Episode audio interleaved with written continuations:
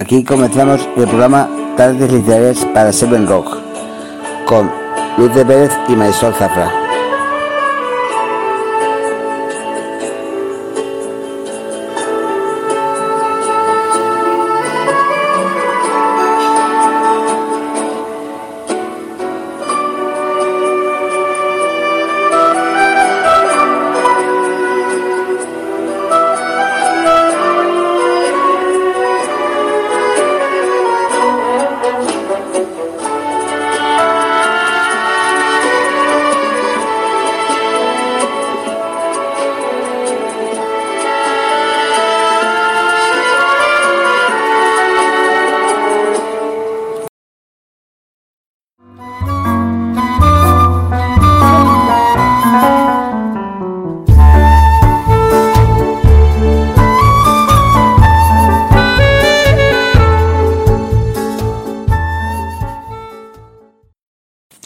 Hoy hablaremos de Alicia Muñoz Alao, licenciada en Filosofía y Ciencias de, la Educación. Imparte clases de lengua y literatura castellana y de filosofía en secundaria y bachillerato. Ponerse alas es el título de tu primera novela, que la publicó en abril de 2012. En 2016 publicó De dolientes y duelos y dos mitades, y un cuarto, que fue un poemario que escribió con Dolores Soler, que vio la luz en noviembre de 2017, con muy buena acogida.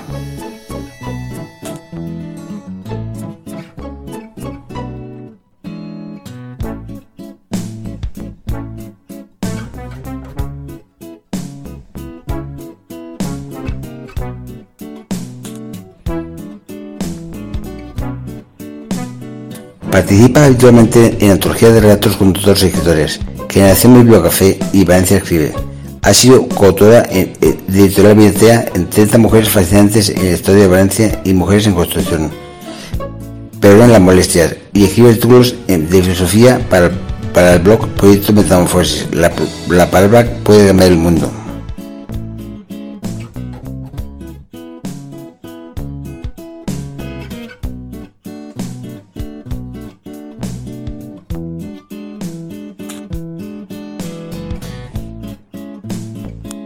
Recibido varios premios literarios. Segundo premio en el certamen W del Colegio de Licenciados de Valencia, 2006 y 2010. Finalista en el 13 concurso literario de narrativa Peradones Las Mujeres Cuentan, en 2013. Finalista en el concurso de novela La Isla de las Letras de Ediciones Atlantis, 2013.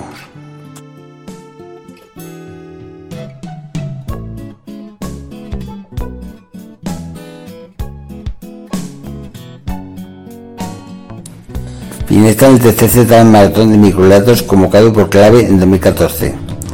Finalista en el 14 certamen de narrativa Areu del Ayuntamiento de Valencia, Dones Machos, Grandes Dones. Primer premio de certamen literario de relato breve del Colegio de Licenciados de Valencia en 2018.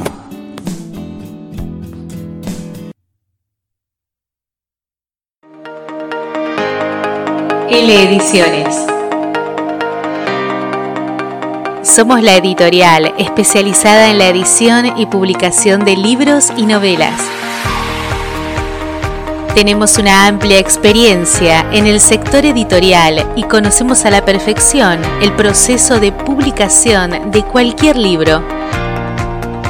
En L Ediciones podemos hacer tiradas desde 30 y hasta 5.000 ejemplares a un precio más reducido que el que ofrecen en las imprentas convencionales. Si tienes una obra y quieres un presupuesto sin compromiso, contacta con nosotros. lediciones.es www.lediciones.es WhatsApp 665 559862 Somos tu editorial de autopublicación.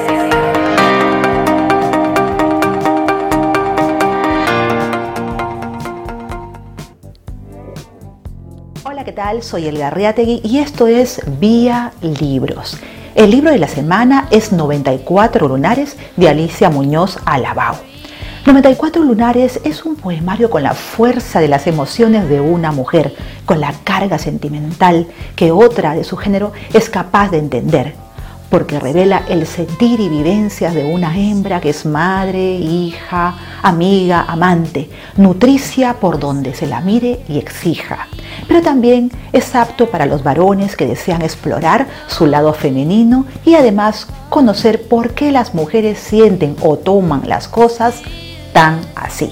Muñoz Alabau, que lleva tan solo cuatro años en la poesía, pues antes estaba totalmente entregada a la prosa, explica su incursión en dicho género y la razón de este libro así. Ahora el cuerpo me pide mucha poesía. Hay una diferencia fundamental. La poesía es más íntima, más mía. No la puedo fingir. Ahora voy a compartir con ustedes un poema del libro que lleva un número, 52. Contigo soy hada y soy bosque, soy libélula y misterio, soy paradoja y abismo. Contigo soy niña de nuevo, soy explosión de emociones cuando me abraza la almohada de nuestras pasiones y hay estallidos de estrellas en nuestra cama.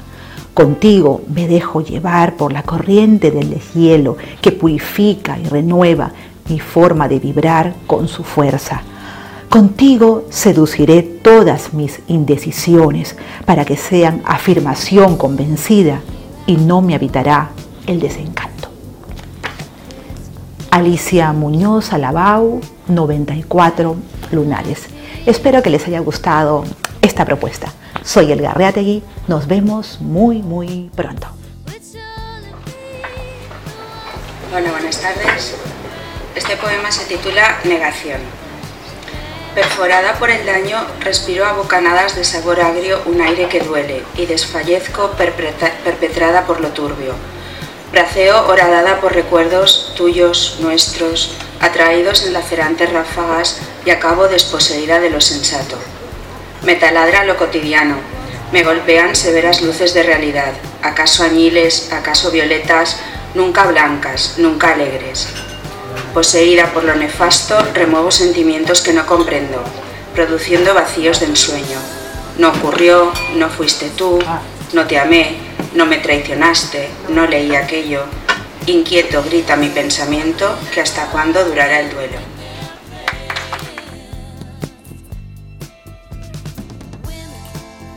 Hace buen tiempo.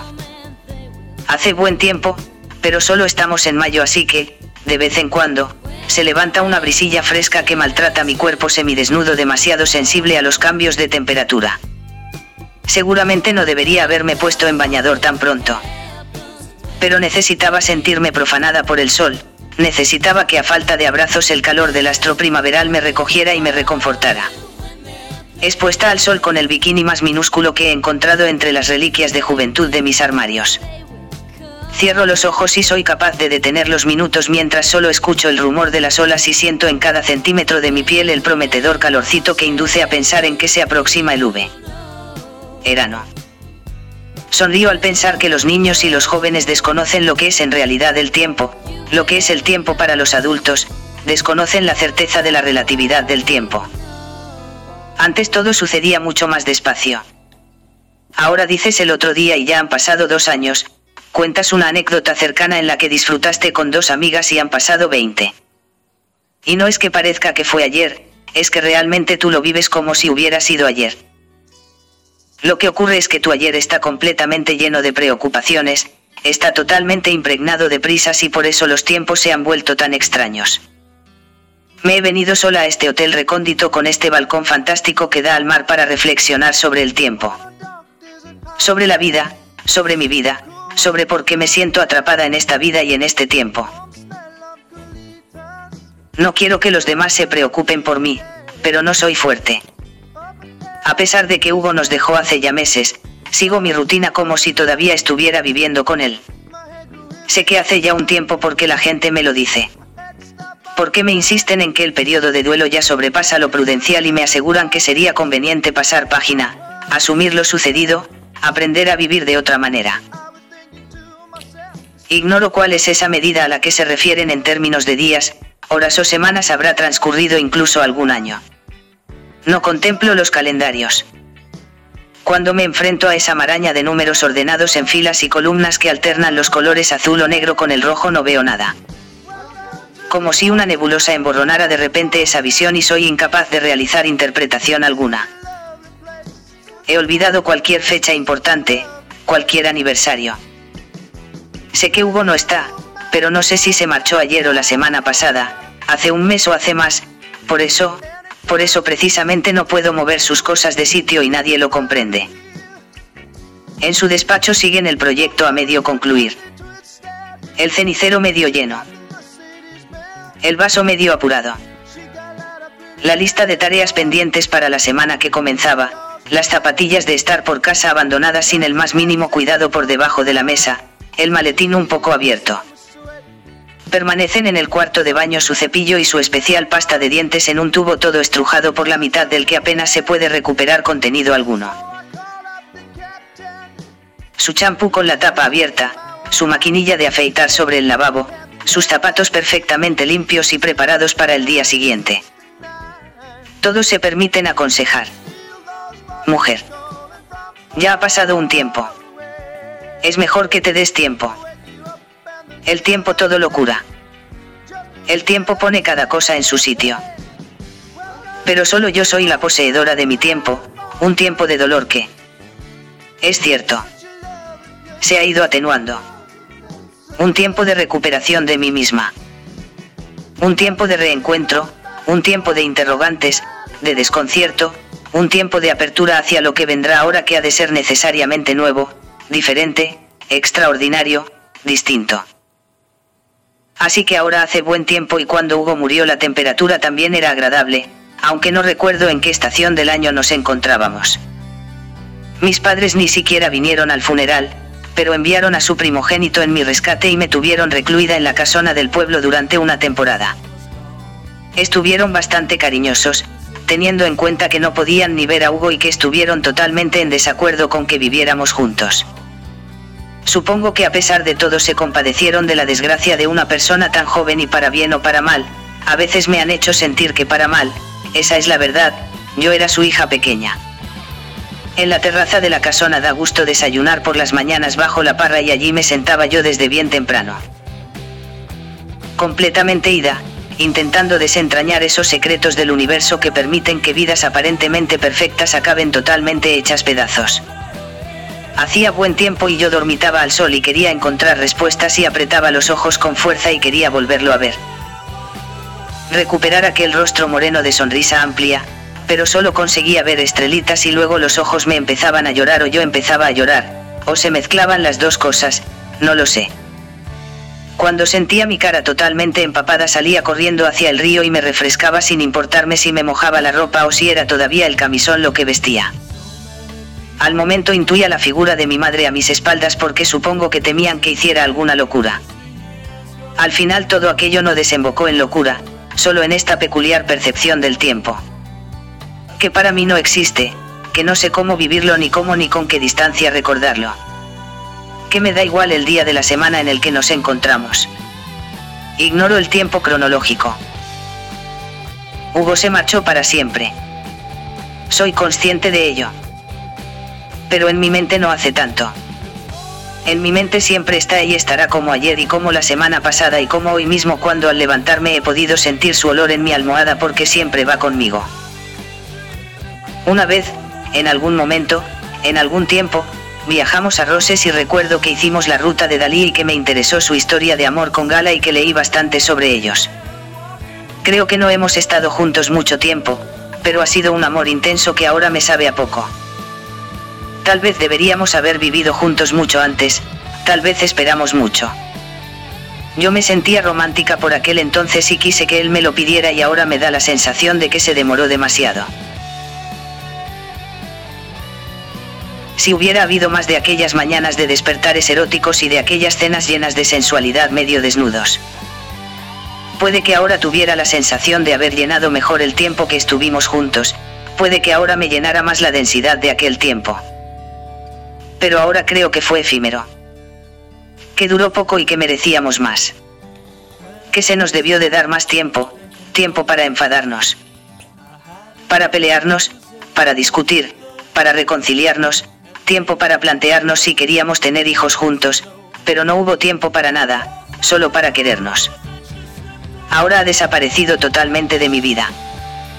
No existe ni siquiera simbólicamente en algún lugar donde poder visitarlo cuando la tristeza me mate y hablarle y depositar junto a su nombre algunas flores que pongan de manifiesto que se le recuerda. Lo incineraron y su familia recogió las cenizas. No es que no me preguntaran, lo hicieron, pero yo no quise tomar decisiones en aquellos momentos, lo delegué todo porque hubiera delegado mi propia vida si hubiera podido. No quería decidir porque no quería pensar, no quería pensar porque no quería sentir, no quería sentir porque no quería vivir, y eso fue todo. Tampoco les reprocho nada ni me arrepiento, no querría tenerlo en ninguno de los estantes de la librería, tal vez no me daría ningún consuelo visitar su tumba. Es solo que a veces me desespero sin saber dónde buscarlo y sé que si estuviera allí. En algún lugar. Aunque fuera a muchos kilómetros de distancia. Si sus datos figuraran en una lápida de mármol con la persistencia de lo imborrable labrado en piedra. Pues que yo viajaría a donde fuera con tal de sentarme cerca de lo que él hubiera sido y le hablaría y le diría que por qué no me dio más besos aquella mañana por qué no me hizo el amor una última vez para apurar ese sentimiento de unidad que se nos apoderaba y que hacía estallar todos nuestros sentidos. Pero se levantó con prisa aquel día, el que siempre se las daba de madrugador y puntual. Quiso apurar el tiempo de descanso porque se había quedado trabajando hasta tarde y entonces tuvimos que prescindir de las caricias y arrumacos que a menudo nos despertaban. Otras veces se levantaba mucho antes de que sonara el despertador. Se preparaba y tomaba el café y solo después de haberme dejado un tiempo prudencial en la soledad del enorme lecho aparecía para compensarme todos los momentos de soledad de mi vida para compartir con Migo el sabor a café, el olor a sueño y su pelo revuelto. Sentía que venía en mi rescate. Sentía que me poseía y me trasladaba a mundos lejanos en los que solo existíamos los dos y no había prisas ni horas en las que levantarse. Ni había obligaciones, ni trabajos ni familias suyas ni mías, que se construía un lugar y un tiempo en el que no cabían las interferencias y nadie podría encontrarnos. Lo he perdido a él y he perdido esos espacios y esos tiempos. Hago esfuerzos tremendos por volver a construirlos en mi imaginación, por recogerme en el silencio y la soledad y volver a recrear esas delicias, pero mi piel ya no siente lo mismo. A veces espero que me hable, pero no me habla. Espero que en sueños venga a visitarme, pero no lo hace. Mantengo la esperanza de que no me abandone. Pero aunque me acompañe su olor, todo lo demás se me va desdibujando y por eso me siento incluso un poco infiel cuando intento buscar su boca o la negrura de sus pestañas y ya no se me aparecen como antes. Parece que, efectivamente el tiempo va realizando su labor de manera minuciosa y sin tregua aunque hace mucho que ha dejado de importarme cuánto dura un día o cuántos días pasan entrelazando mis estados de ánimo. No siento que eso tenga un efecto terapéutico, la verdad, no es que te afecte menos, es que te afecta de otra manera. Le has encontrado un hueco en tu yo cotidiano. Junto a tu corazón o a medio camino entre el corazón y el estómago y has colocado allí la pena y el desconcierto y bueno. Al tenerlo más ordenado y recogido puede dar la impresión de que ya lo llevas mejor. Es como si hubieras ordenado la estantería de tus sentimientos y ya le has asignado un lugar y quiere decir que ya no está tirado por el suelo en cualquier sitio. Quiere decir que ya te acompañará siempre, que al catalogarlo e incluirlo en tu especial librería ya no lo perderás ni dejarás que cualquier terapia médica o psicológica se lo lleve. Así que ahora solo me importa el tiempo meteorológico y sé que hoy hace buen tiempo. Alicia Muñoz Alabau.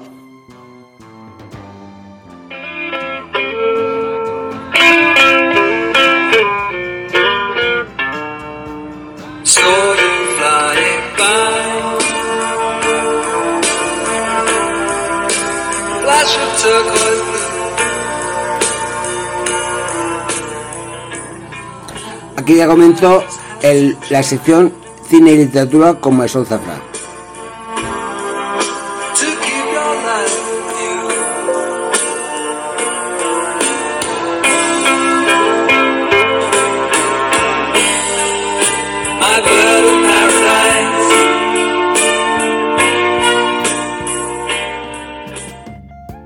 Queridos oyentes, una semana más a este programa, eh, bueno, dedicado a las letras. Ya estamos en julio, en pleno verano. Eh, espero que ustedes estén, bueno, pues descansando los que puedan, los que estén trabajando y aún no les toque las vacaciones, pues que se lo tomen con paciencia, porque, bueno, pues esto llega. Llegarán cada uno en su momento. Y bueno, pues eh, seguimos, seguimos eh, hablando con escritores y escritoras y recomendando libros para este verano. Sobre todo que no quede a nadie eh, por recomendar un libro en estas vacaciones. Ya saben ustedes, es el mejor tiempo para leer. bueno, pues esta semana, como digo, vamos a contar con la, bueno, con la invitada Alicia Muñoz Alabao ella está licenciada en Filosofía y Ciencias de la Educación. Imparte clases de lengua y literatura castellana y de filosofía en secundaria y bachillerato. Ponerse alas fue el título de su primera novela, que se publicó en abril del 2012. En 2016 publicó De dolientes y duelos y Dos mitades y un cuarto. Fue un, poemario que escribió junto a Alberto Soler y que vio la luz en noviembre del 2017 con muy buena. Participa habitualmente en antologías de relatos junto a otros escritores, entre otros Generación Bibliocafé y Valencia Escribe. Eh, ha sido coautora con eh, ediciones Vinatea en 30 mujeres fascinantes en la historia de Valencia y mujeres en construcción perdonen las molestias y escribe también artículos de filosofía para el blog Proyecto Metamorfosis, La palabra puede cambiar al mundo. Esta escritora eh, ha participado en muchísimos premios en los que creo que cinco o seis ha sido eh, finalista, eh, que bueno, que ella misma nos va a hablar a continuación porque son muchos, señores y señoras, son muchos los premios que ella pues ha ganado y en los que ha participado. Pero bueno, vamos a conocer un poquito más a Alicia eh, con sus palabras. Vamos a conectar con ella. Vamos a presentarla en unos segundos. ¿Quién es Alicia Muñoz Alabao? Bueno, en primer lugar quiero darles las gracias por, la invitación, por darme la oportunidad de, de bueno, de, hablar y así pues que todo el mundo pueda conocerme y, pueda conocer mis libros y, lo que y lo que tengo ganas de contar al mundo, ¿no? Eh, pues Alicia es, eh, es licenciada en filosofía y es profesora de secundaria y bachillerato y luego tiene una, una grandísima pasión que son los libros. Eh, al principio, bueno, como lectora y luego también muy pronto mm, como escritora también porque prácticamente desde que me recuerdo eh, estoy escribiendo. ¿En qué momento eh, supiste que te querías dedicar a la escritura? Así que como, como, os digo, los libros desde siempre fueron un gran refugio para mí y, bien pronto comencé a hacer primero pues mis propias versiones de los cuentos que leía, de las historias que leía y luego poco a poco eh, pues también innovando y añadiendo un poquito de mí. Eh, ha sido desde siempre también como una especie de terapia, me ha servido para, contarme, para descubrirme y para entenderme. Eh, y me recuerdo escribiendo pues desde siempre porque desde bien pequeña he tenido mis, mis libretas, mis diarios y, y mis, y mis relatos eh, por ahí por los cajones, eh, en cualquier sitio, en cualquier eh, bolsa, en cualquier mueble, han ido apareciendo de vez en cuando todos esos papeles. ¿Consideras que la escritura es un ocio? Para mí la escritura es un ocio, mm, desde luego y afortunadamente creo que es muy difícil hoy en día que pueda eh, convertirse en, la forma de vivir de alguien. Por desgracia, mm, a ver, no es algo que con lo cual puedas mantenerte, creo yo. Eh, incluso los escritores más reconocidos pues mm, afirman que realmente mm, los ingresos ¿no? que obtienen no son eh, fundamentalmente de la venta de libros, sino de otras actividades relacionadas con la escritura y con su, con su fama, ¿no? con su fama de, escritores, como pueden ser eh, charlas, tertulias, conferencias, artículos, eh, cursos, etcétera, otras, otras facetas ¿no? que también conllevaría la escritura. Para mí, pues tengo mi, profesión que me apasiona también, ¿no? y que es una profesión eh, muy vocacional y, a la cual también he, querido dedicarme desde siempre, porque, bueno, si, si pienso un poquito hacia atrás, pues lo que yo quería ser de mayor era, era mm, profesora y escritora, así que estoy viviendo un sueño cumplido. Y, bueno, y a mí me sirve, obviamente, mis, mis ratos de escritura son, son de disfrute y, son donde realmente pues me me relajo, me, me recompongo y, me encuentro a mí misma y, y, sí, podríamos decir que, que, desde luego para mí es un ocio, pero además un, ocio eh, lujoso, ¿no? un ocio que, que, es un lujo. Cuéntanos cuál es tu metodología a la hora de poner Bueno, también relacionado un poco con la pregunta de antes, eh, es un ocio, pero también es un trabajo, ¿no? Y requiere, requiere profesionalidad, requiere tiempo, requiere esfuerzo y, requiere un aprendizaje y requiere taller, ¿no? Y, maestría. Eh, después de, meterme en, este mundo ¿no? y de escribir de una forma un poquito más profesional, podríamos decir, y, publicar y todo esto, mm, sí que vi eh, que era necesario Mm, dedicarle tiempo, era necesaria una dedicación y era necesario cultivarte también un poquito más cada día, eh, hacer algún curso, eh, escuchar a, otros compañeros y compañeras que escriben, eh, enriquecerte y, y, seguir aprendiendo y no dejar de aprender nunca, ¿no? porque es algo en lo cual pues tenemos que estar mejorando cada día. Y en, cuanto a la metodología, pues he, leído y he escuchado mucho ¿no? respecto a, cómo se escriba, cómo que, a cómo hay que escribir y a, las formas y a las maneras que tienen otras personas que escriben. Yo he de decir que aquí en la escritura es donde más me desmeleno podríamos decir que es aquí donde encontramos mi, parte, mi vertiente más caótica. En todas las otras facetas de mi vida soy bastante más meticulosa y más, eh, más, más responsable, más ordenada, incluso en alguna ocasión incluso cuadriculada muchas veces. Pero bueno, como la escritura ya he dicho que es como mi, refugio y mi, y mi desmadre particular y mi desahogo, pues no hay una metodología, una metodología muy precisa. Eh, tiene mucho que ver con el tiempo del que dispongo. Hay, hay épocas, ¿no? Eh, dependiendo del trabajo, que, en las que pues tengo más tiempo libre y entonces pues le puedo dedicar más tiempo y también tiene que ver con, el estado mental, ¿no? Con, la inspiración y con lo que me pida el cuerpo y lo, y lo que vayan diciendo las musas. Y, bueno, pues no hay una metodología concreta. Eh, eso sí, pues mm, tengo que tener pues un, espacio propio, una habitación propia, ¿no?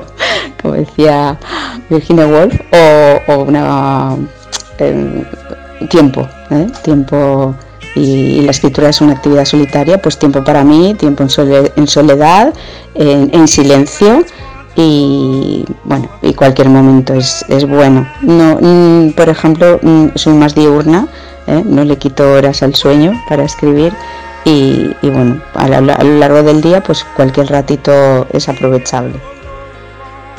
¿Tus novelas o relatos eh, tienen parte autobiográfica? La verdad es que en mi literatura siempre hay mucho de mí. Eh, a ver, eh, antes de publicar, pues lo que, lo que escribía era fundamentalmente yo. y la primera vez que escribí un relato, mm, ambientado, inspirado mm, en otras personas.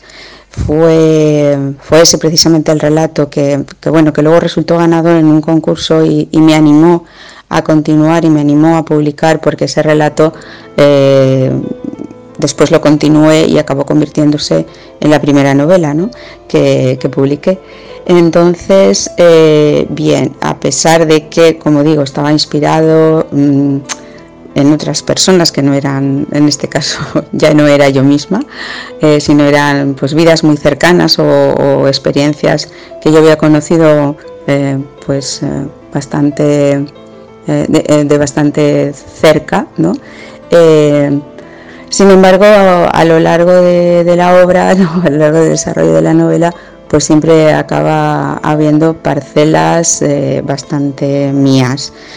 Eh, eso tiene una ventaja y una desventaja y es que bueno pues eh, me desnudo bastante y para mí es bastante es satisfactorio me, me, produce mucha paz y, y como he dicho antes me ayuda a entenderme mm, a mí misma pero también al mismo tiempo muchas veces me ha producido cierto pudor porque eh, es posible que algunas personas que me conocen pues sí que vean eh, pues reflejadas muchas facetas, ¿no? muchas cosas de mi vida y bueno, pero ah, mm, también hay cierto juego, ¿no? También en algunas ocasiones pues eh, puedes a lo mejor presentar como real cosas que no lo son, que no lo son y luego pues otras cosas que sí que son eh, parte de tu vida pues las puedes disfrazar un poquito porque ahí está el juego ¿no? de la literatura y, luego pues eso acaba siendo bastante bastante mágico y, bastante entretenido ¿no? tiene una faceta ahí lúdica que nos permite a los autores pues eh, eh, pues eso acabar descubriendo otros mundos aunque en principio hayamos partido de nosotros mismos y ahora nos gustaría saber ¿Qué son 94 lunares para Alicia Muñoz? Bueno, pues ya hablando precisamente de todo esto, de lo, de, lo autobiográfico, ¿no? que decíamos antes, llega por fin 94 lunares, ¿no? que, es muy autobiográfico, que es muy yo, eh, porque lo cierto es que en la poesía pues ahí tengo menos margen ¿no? para, para disfrazarme. Eh, la poesía es algo que sale mm, de, muy, de, muy adentro, ¿eh?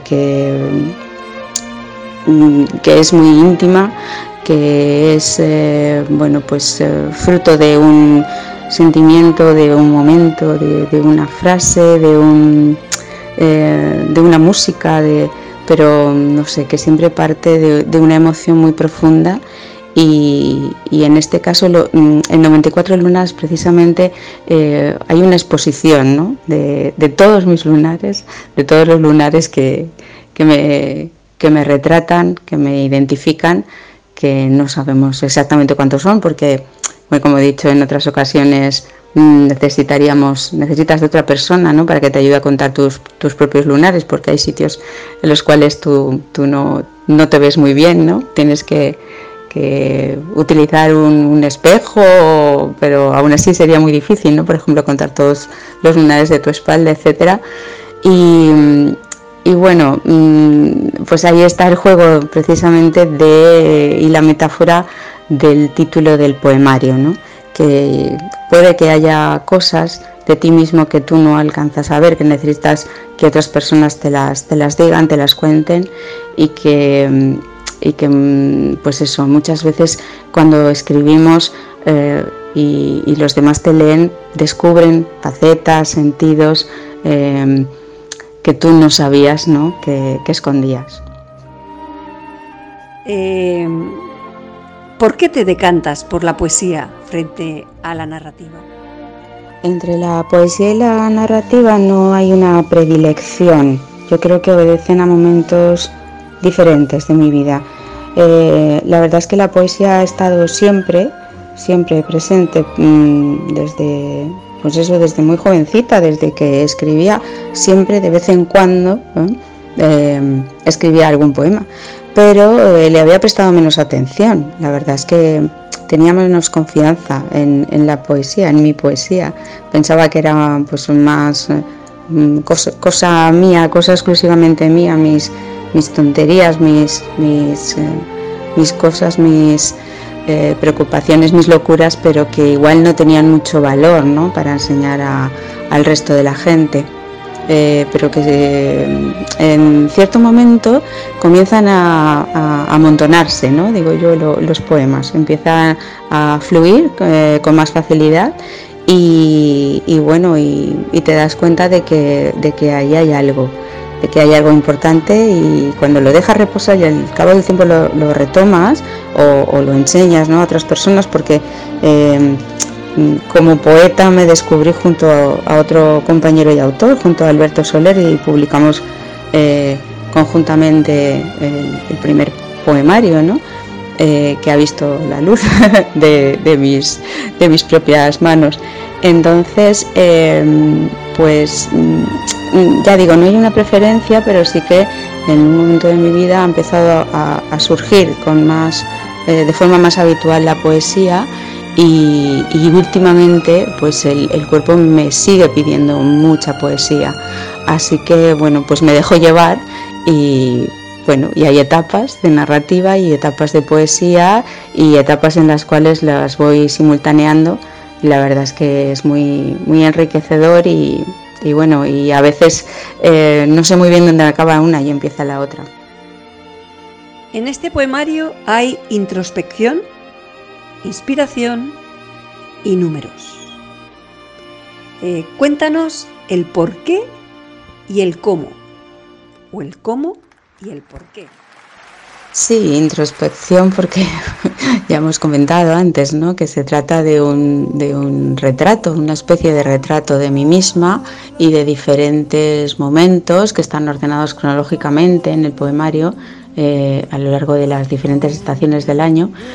Y, bueno, mm, eh, encontré que los lunares venían a significar, pues bueno, de qué manera eh, nuestro, nuestro cuerpo, nuestra piel se va manchando, se va señalando con el paso del tiempo, ¿no? Como pues en este caso a lo mejor el, el sol, ¿no? O otras circunstancias pues la van em, pues la van eh, manchando, ¿no? De alguna manera, mm, porque lo habitual es que cuando uno es pequeño o un bebé, ¿no? Tenga la piel eh, muy muy blanquita, muy inmaculada, muy muy intacta y sin embargo luego con el paso del tiempo pues todos ¿eh? nos vamos señalando de alguna manera, van apareciendo manchitas y, arrugas, cicatrices, etcétera. En, este caso los lunares significarían eso, ¿no? Y mm, luego está el tema de, los números, ¿no? Que, tiene que ver con algo un poquito mágico, ¿no? Con todo esto de, la, de la parte romántica que tiene la inspiración, que no sabes muy bien por qué, por qué te viene, porque aparecen estas cosas de repente en tu cabeza y bueno, yo me levanté un día con el número 94 en la cabeza, no sé por qué. Eh, tenía claro que en el título del poemario quería que apareciera eh, la palabra lunares, o sea, era algo que tenía que ver con, mis lunares, pero no, tenía claro el título mm, hasta que, mm, pues eso, el número 94 se me reveló como, parte del mismo.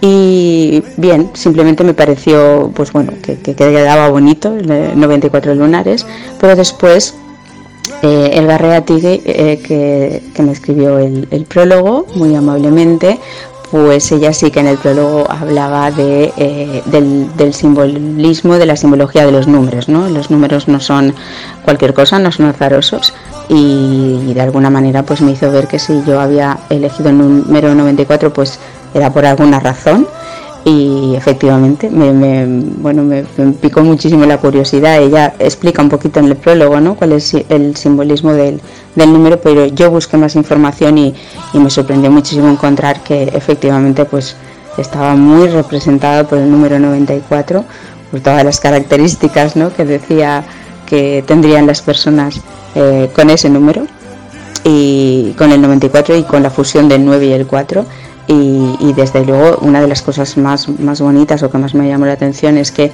serían personas eh, muy preocupadas por el bienestar de los demás, por procurar el bienestar de, los que la rodean y también un poquito por, mejorar el mundo y, pensé que bueno que era algo maravilloso y que, sí que, efectivamente es algo que yo intento hacer ¿no? a través de, mi escritura. ¿Crees, Alicia, que desde la comunidad valenciana se debería potenciar eh, más a los escritores valencianos? Sí, por desgracia no encontramos mucho respaldo, mucho eh, reconocimiento ni, apoyo por parte de las instituciones en esta comunidad ni no, sé, desconozco si en alguna otra, pero bueno, la verdad es que si quieres dedicarte a esto, eh, pues no solo es que, no solo es que económicamente no, no vayas a, a obtener mucho beneficio, que bueno, que eso pues podríamos decir que es lo menos importante, ¿no? Hay otras cosas que no tienen que ver con lo económico que realmente resultan muy, muy, muy gratificantes, pero mm, sí que es verdad que, mm, bueno, se echa en falta, ¿no? Eh, pues la, preocupación, el, apoyo y eh, que se le dé importancia a la cultura en general y que no tengamos que ser los que nos dedicamos a esto los que realmente tenemos interés en, todos los asuntos culturales, los que acabemos teniendo que poner incluso a veces dinero de nuestro bolsillo, ¿no? No hay, no hay una preocupación en este sentido y es una lástima porque en los tiempos que corren yo creo que es algo que, hace falta en la sociedad, ¿no? Que no se debe perder de vista. Y ahora, después de todas estas interesantes respuestas, eh, nos gustaría que nos dijeses dónde podemos encontrar tus trabajos. Bueno, em, en el caso de la primera novela, que hace ya muchos años, bastantes años que la publiqué, Ponerse alas, eh, yo creo que ya está, bueno, creo que está descatalogada ya y eh, era editorial Atlantis y lo que pasa es que me he encontrado con la agradable sorpresa de que algunas personas de vez en cuando por Amazon o así lo han conseguido, incluso de segunda mano. Eh, luego pues he publicado con Editorial Neopatria mm, un libro de relatos de dolientes y duelos y después el poemario junto con Alberto Soler mm, titulado Dos mitades y un cuarto. Así que bueno, pues en las librerías si, si no está se puede pedir y si no pues en la página de la editorial de Neopatria estoy segura de que, de que se puede de que se pueden conseguir los libros también. Y el último, el de 94 lunares, pues lo he publicado con Ole Libros, ese es más reciente y quizá pues más fácil de que pues en alguna librería esté, te lo puedan pedir o, insisto otra vez más pues de, mm, de cara a buscarlo en, a, través de internet y tal, pues seguro que en la, en la web de la editorial, ¿eh? que hay tienda, pues ahí se puede, se puede localizar.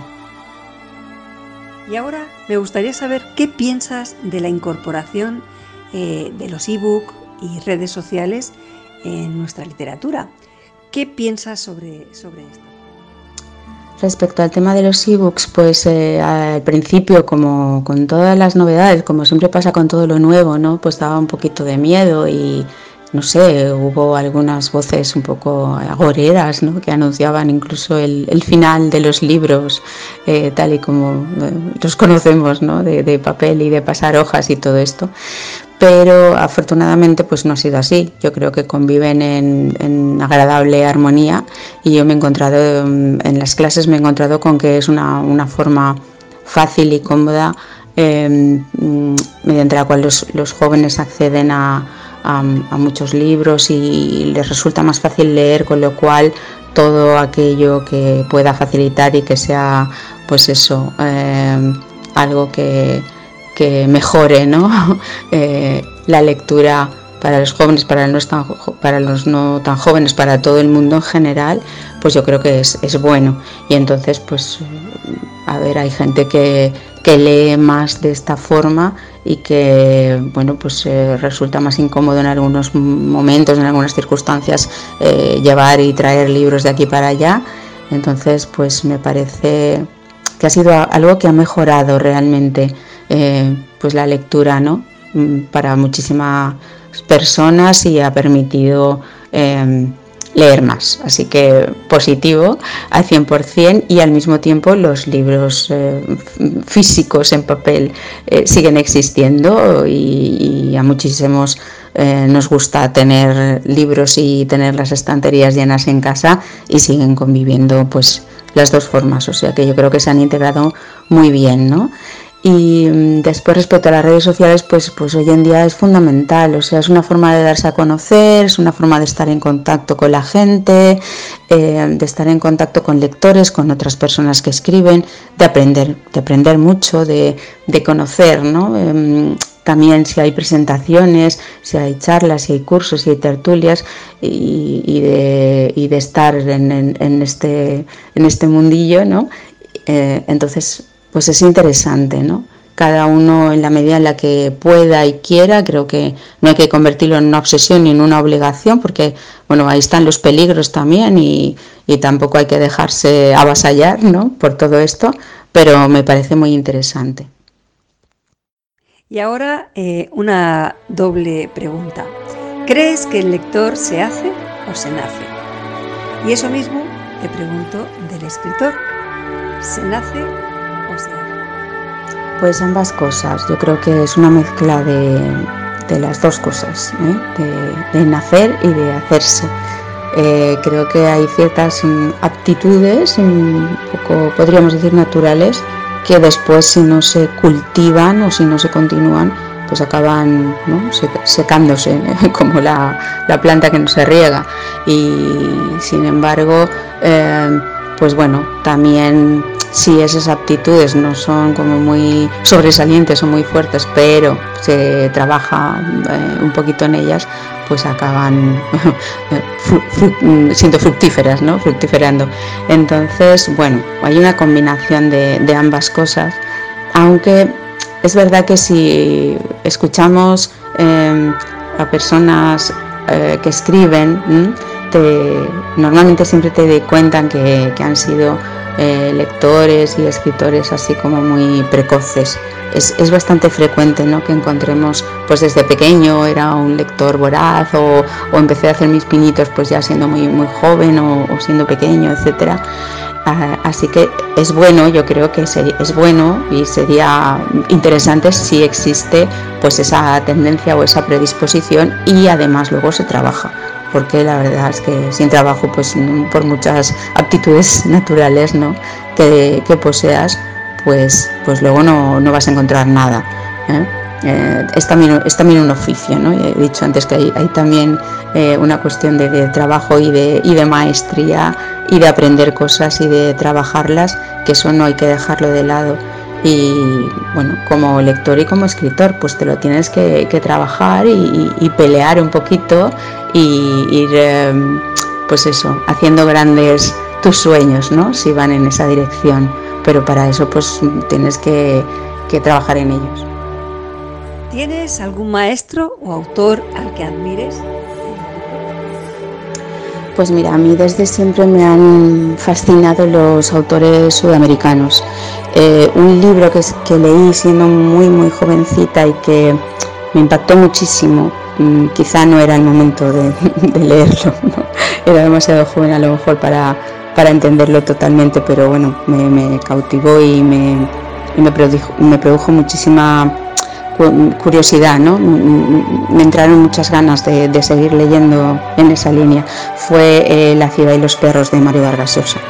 Y bueno, y a partir de ahí pues eh, comencé a leer a eh, escritores sudamericanos, a Vargas Llosa he leído bastante, a García Márquez he leído bastante, leí otro libro que me gustó mucho de un autor que se llama José Donoso, que también era sudamericano, eh, la cuestión del realismo mágico me gustaba mucho y después, bueno, ya vino la, gran maestra que fue eh, Isabel Allende. ¿eh? Isabel Allende la he leído muchísimo, me, parece maravillosa. He leído también a Zoe Valdés, que también me parece pues bueno, un estilo como muy, muy descarado, muy atrevido.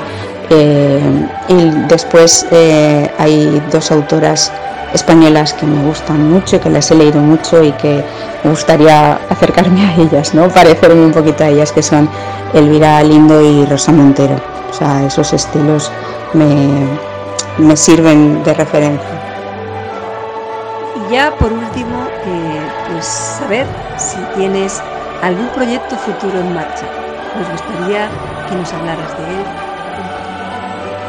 Bueno, aunque he dicho que últimamente el cuerpo me pedía mucha poesía y, a partir de, después de la publicación del, poemario eh, Dos mitades y un cuarto, pues eh, he seguido escribiendo poesía mm, con, bastante asiduidad, eh, pues em, también recientemente he comenzado algo que tengo la intención de que se convierta en una novela, porque bueno, tenía ideas y esto ha surgido mm, a partir de mi labor docente para eh, intentar ofrecer a mis alumnos algo em, en lo que pudieran verse reflejados. Muchas veces me preguntaban, eh, pues bueno, Alicia, ¿y esto? ¿Y qué escribes? ¿Y cómo escribes? Y, tal. Y bueno, mm, no era una literatura que yo pudiera eh, fácilmente ofrecer a, alumnos tan jovencitos.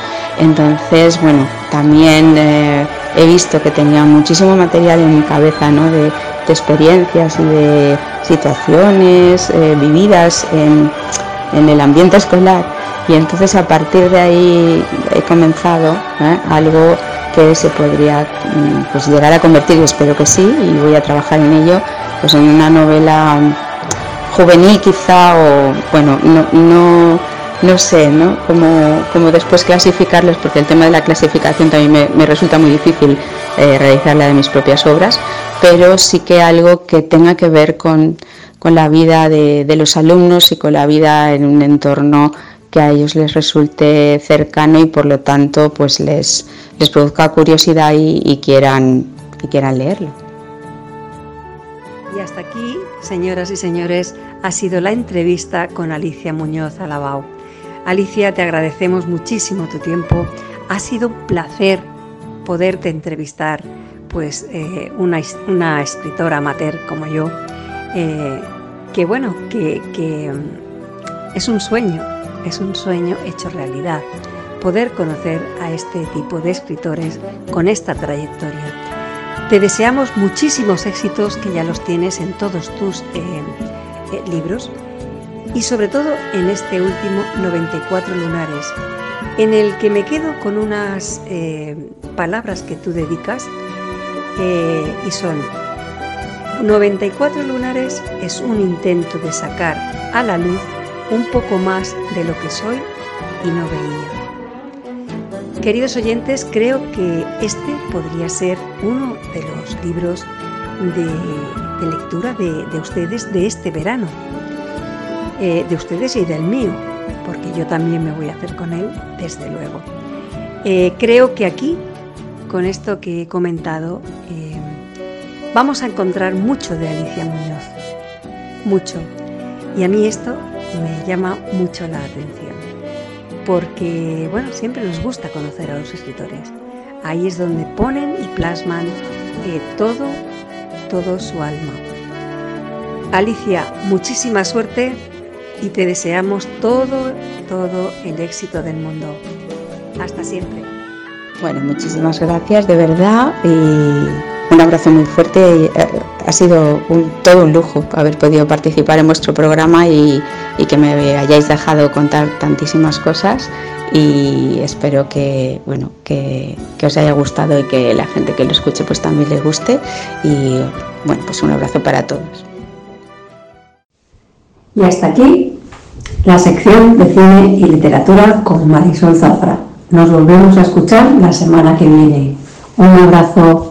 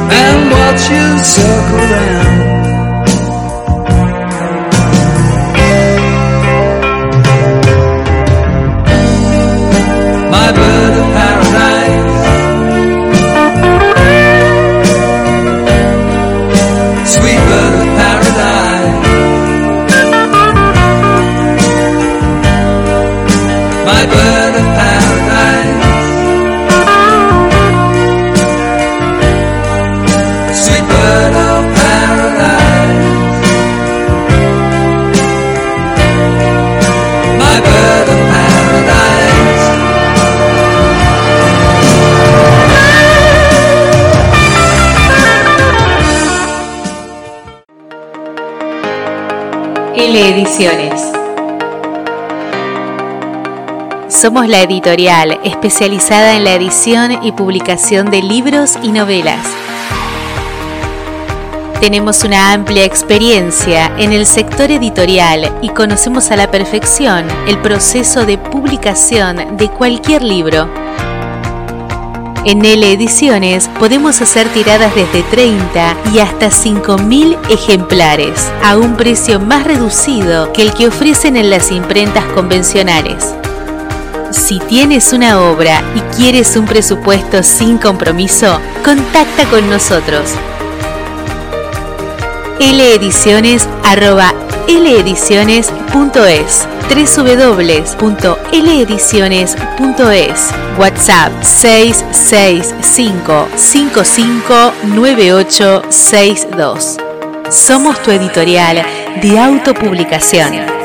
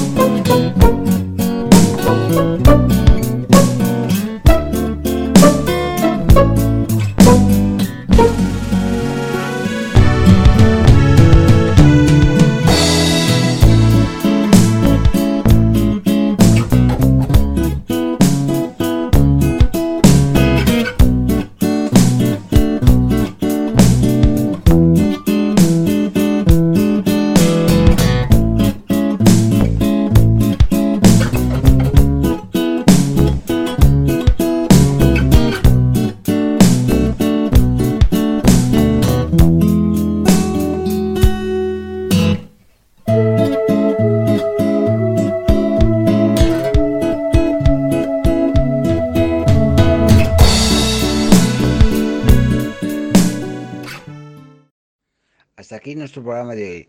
Quiero agradecer infinitamente a Dani Mireyes por componer este tema para, para mi programa de radio. Es un, gran honor para mí contar con él como siempre. Bueno, hasta aquí el programa. Eh, buenas tardes. Os deseo un- una semana maravillosa. La semana que viene nos volvemos a escuchar. Un abrazo.